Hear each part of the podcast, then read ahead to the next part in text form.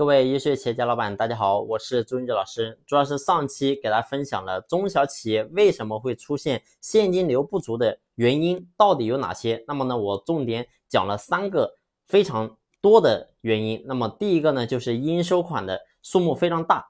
而针对这个问题，我们该怎么解决呢？那么针对应收款比较多的情况，其实呢，我在之前的分享我也分享过。那么首先第一个就是我们要自己要先做好决定，因为什么？因为没有谁会逼你让这些客户欠钱。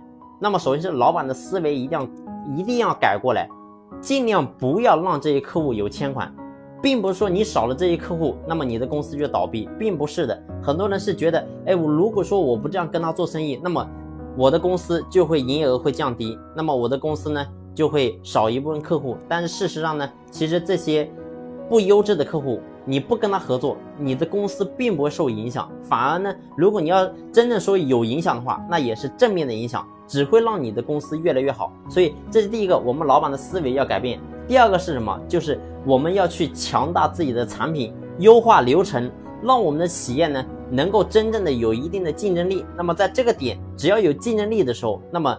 你的客户想选择别人，他也没办法选择，只能选择你。所以这是第二个。那么第三个，如果说我们企业真的没有办法去改变，必须要有应收款，这个时候我们一定要做一些对策。你比如说我之前所分享过的，设置这个信用额度、设置期限等等。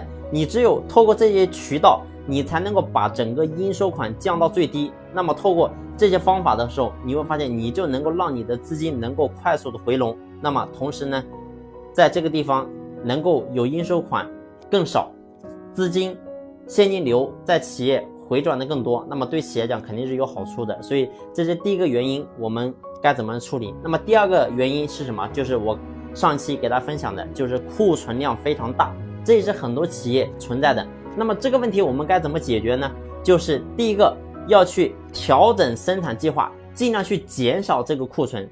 那么使用这个科学的方法，计算出生产量和库存量，调整这个周期，降低库存，让库房的产品能够流动起来。同时呢，要用这个合理的方法去处理这个库存，尽量去消除库存，增加整个企业的现金流。所以这是第二个，那么第三个原因呢，就是我所讲的，就是资金配置不合理。那么针对这个情况，我们又该怎么去处理呢？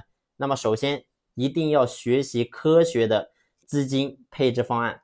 我们之所以会做出一些就是不恰当的决定，其实呢，很多原因是因为跟我们老板的自身的能力是欠缺的啊，跟这个是有很大的关系。所以呢，在这个地方，如果说真要怎么去解决？那么唯一的方法就是只有两个字，那就是学习，学习，学习，不断去学习，让自己的段位、高度、境界、思想能够更高。那么只有当这东西提升的时候，你会发现我们就能够减少自己做出不恰当的决策。那么当这种不恰当的决策我们做出的越少的时候，那么企业损失就越低，损失越低的时候，那自然我们公司的现金流也会越来越多。好了。